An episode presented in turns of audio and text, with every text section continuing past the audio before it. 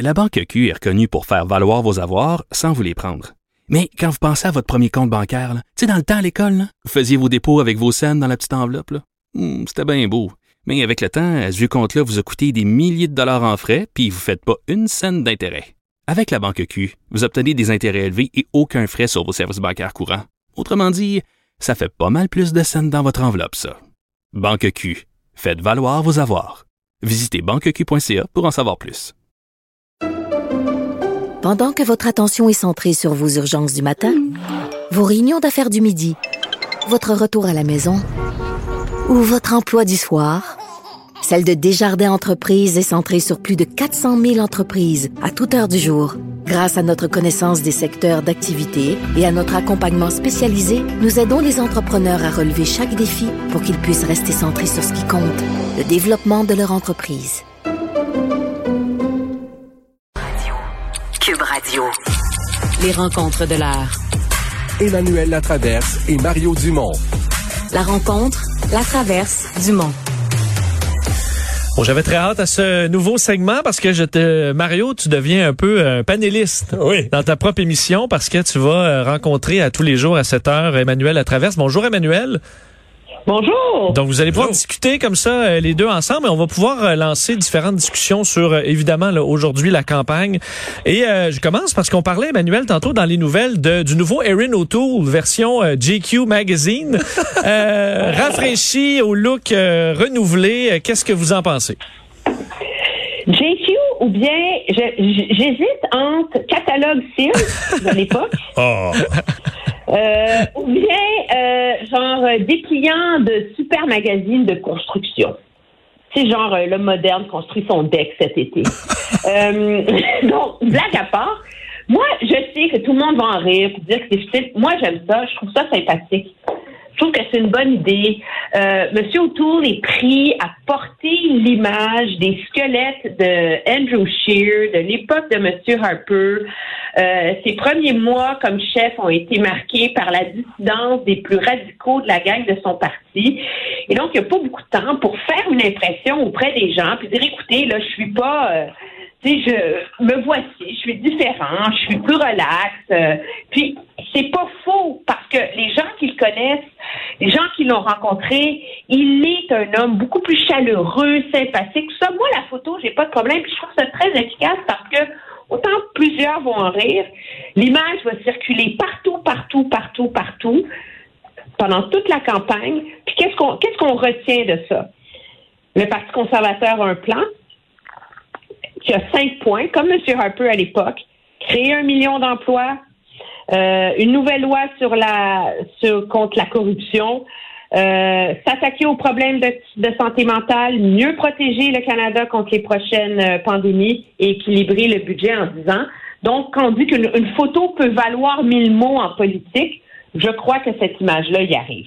Mais moi, je retiens surtout la prise de risque. C'est-à-dire que je suis convaincu que chez les conservateurs, j'imagine des discussions interminables, épiques, des gens qui disaient ça n'a pas de bon sens, voyons. Et, et, et moi, je retiens qu'ils l'ont fait. Et que le dernier mot, c'est O'Toole qui l'a eu. Et donc, euh, je, je, je- moi, c'est drôle, moi, ça me dit, euh, il est prêt, à la limite, il est prêt à avoir l'air fou, mais moi, ça me dit qu'il veut être premier ministre. C'est ça que moi j'en retiens que, garde, moi il faut être du guts, puis on n'est pas sûr, on a peur, on a peur de ce que les autres vont dire. Garde, on trouve ça, on trouve ça correct, euh, on trouve ça passe un message différent. Il y a un moment là où Aaron O'Toole a dit, ah ouais, on fonce. Et, et ça, Il joue pas la trappe là. Ouais, ouais. Et ce moment-là me plaît. Ce moment-là où lui a dit, là, go. Ça, je me dis, OK. Il est prêt à essayer des affaires. Il est prêt, à la limite, là, il est prêt à avoir l'air fou. Donc, il, il est conscient que ses sondages sont pas bons. Il est conscient qu'il faut qu'il brasse les dés, là. Il peut pas, euh, il peut pas jouer, justement, il peut pas jouer la trappe, là. Il mène pas, il mène pas 3-0 après la deuxième période. Il tire de l'arrière. Et donc, euh, il, y a du guts là-dedans. Pour le reste, c'est sûr qu'il y a un bout, euh, le bout qui m'énerve, là, c'est que c'est très bon. Ben non non, mais c'est peut-être parce que moi, c'est peut-être parce que moi, c'est peut-être parce que moi j'ai pas de pectoraux, pas de six pack, pas de biceps, et une bédaine que ça m'énerve. Mais c'est sûr que c'est très, Non, mais c'est très 2021, là, tu sais, que euh, le monde s'entraîne, tout le monde va au gym, puis t'es supposé être bien fait, puis t'es supposé être musclé, puis t'es supposé avoir des pecs, puis tout ça. Puis là, lui, il l'a, là, puis tu sais, il s'est entraîné dans la dernière année, puis tout ça. Puis là, il nous montre avec son T-shirt, puis tout ça. Puis je me dis, je suis convaincu que s'il était fait comme moi, il l'aurait pas fait. Il aurait pas eu le gars, tu Oui, mais pourquoi tu devrais. Oui, mais pourquoi, excuse-moi, là, wouhouhou, là. Pourquoi est-ce que il devrait pas. Je veux dire, si, euh, si une femme politicienne est belle, elle n'est pas obligée de faire campagne avec une grosse robe de jute, là, comme ça faisait 300 livres. Alors, si lui, il a des beaux pecs, euh, puis qu'il s'entraîne, puis que justement, il a. Non, pas il a travaillé euh, pour les avoir. T'as raison, il a travaillé pour les avoir. non, puis moi, je trouve que ça, ça, ça, ça, ça le but, on, on est dans le milieu de l'été, puis dans une pandémie, le monde, ils en ont rien à foutre de la campagne électorale. Le défi premier, puis on en parlait dans l'émission spéciale, Mario, hier, c'est quoi le défi premier des gens, des, chefs, c'est d'intéresser les gens. Alors lui, il veut une photo qui est audacieuse, alors, inévitablement, les gens qui haïssent le Parti conservateur pour, euh, tu sais, ils seront pas intéressés, mais il y a une, partie électorale qui se dire, ah ben, écoute c'est quoi ça? C'est, juste ça, le but de l'opération. C'est, de susciter une curiosité auprès d'un électorat potentiel. C'est à eux que ça s'adresse, cette image-là. Ça va pas gagner la campagne, mais je pense que euh, euh, je pense que je pense que c'est réussi. Puis Mais- surtout, il essaie pas d'aller se battre sur le terrain de Justin Trudeau, d'être le plus beau, là, puis le plus euh, Euh, GQ, justement. Est-ce que je peux vous entendre quelques secondes sur la plateforme aussi? Le plan en 5 points, est-ce qu'il a marqué?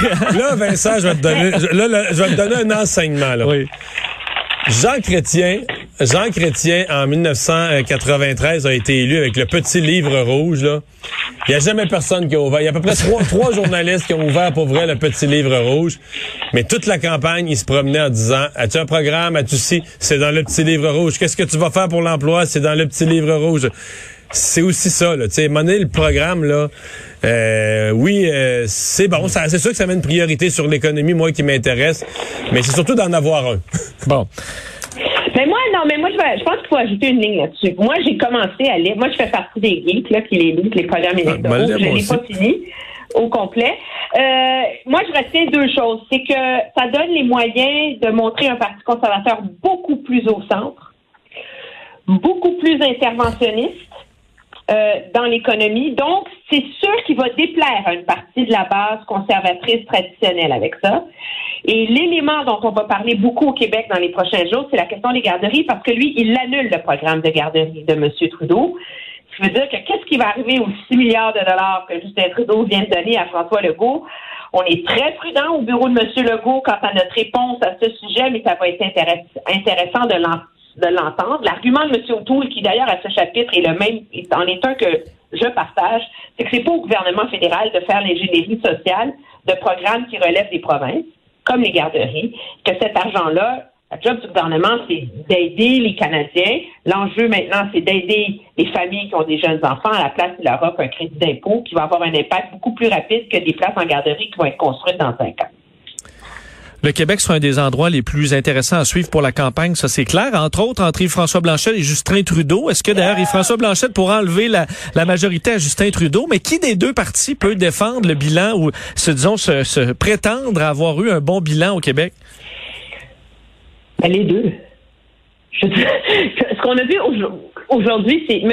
Trudeau dire j'ai un bon bilan au Québec. M. euh, Blanchet dire non, dans le fond, c'est grâce à moi que c'est un bon bilan au Québec parce que c'est mes demandes, c'est qui ont mis ces enjeux pour le Québec. C'est dans ta cour. Puis là, M. Trudeau répond oui, mais si je n'étais pas au pouvoir, ça ça serait pas arrivé. Puis M. Monsieur euh, Blanchet finir en disant puis de toute façon, il est pas bon ton bilan au Québec parce que t'as pas fait ce que M. Legault voulait. Ouh! Alors, l'électeur moyen qui s'intéresse à ça va avoir compris une chose.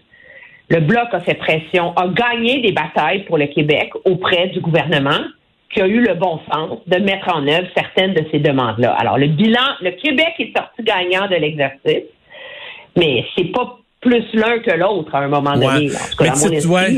Mais je suis d'accord avec toi pour le passé. Mais pour le présent et pour l'avenir, moi, je trouve que c'est Justin Trudeau qui sort gagnant de cette journée-là ou de cette passe d'armes-là entre les deux. Parce que, en disant ça, chacun à leur façon, en disant, ben, le- François Blanchette et François Blanchette disent c'est grâce à moi que tout s'est réglé. Mais on en retient quand même que ça va pas si mal au Québec. C'est que les dossiers fédéraux, c'est plus des chicanes sur tous les dossiers, c'est plus des guerres euh, de juridiction. euh, sais, les ententes sont signées et le bloc se nourrit de le, le, le bloc lui se nourrit de s'indigner de ce qui va mal, puis tout ça. Donc, dans ce sens-là que je dis que Justin Trudeau, même si Fran- Yves-François Blanchet prend un crédit pour les choses qui se sont bien déroulées dans les derniers mois, il en reste pas moins qu'une fois ça dit, là, sur la table pour la campagne, il reste plus beaucoup de dossiers là où euh, il peut il peut prendre ça, il peut prendre ça dans ses mains puis dire aux gens regardez ce que le fédéral nous fait, là, regardez le Canada comment ils nous font souffrir le Québec. Il en reste pas mal moins. Et, et- et je me demande est-ce qu'il n'y a pas un risque que Yves-François Blanchette manque de manque de carburant à un certain point là, pour pour s'indigner Ben oui. puis Ben moi, je partage son opinion là- là-dessus parce que ce qui est intéressant, c'est que dans son point de presse aujourd'hui, M. Blanchette en a été réduit à mettre de l'avant la ligne ultime qu'utilise d'habitude le bloc en fin de campagne électorale quand ça va pas trop bien. C'est-à-dire, si vous voulez pas un gouvernement majoritaire, votez bloc. Alors, on est jour 2 de la campagne et son argument de vente aux Québécois en est un qui est défensif en vérité.